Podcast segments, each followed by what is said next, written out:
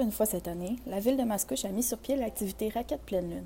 Randonnée, feu de camp, musique et gâterie étaient à la disposition des Mascouchois tout au long de la soirée du 2 mars. C'est pour la ville quelque chose d'important d'avoir des activités familiales de manière si récurrente. Avoir des activités euh, familiales euh, beaucoup plus euh, prononcées que d'avoir des jeunes qui sont devant les jeux vidéo. Je pense qu'en 2018, c'est important de donner ce genre d'occasion-là aux familles. Donc, c'est vraiment la famille. Les participants semblent avoir bien apprécié la soirée en général. Le feu de camp a été la plus grande réussite. Son côté rassembleur en a gagné certainement plus d'un. Toutefois, une participante nous fait part d'un point qui sera amélioré pour l'année prochaine.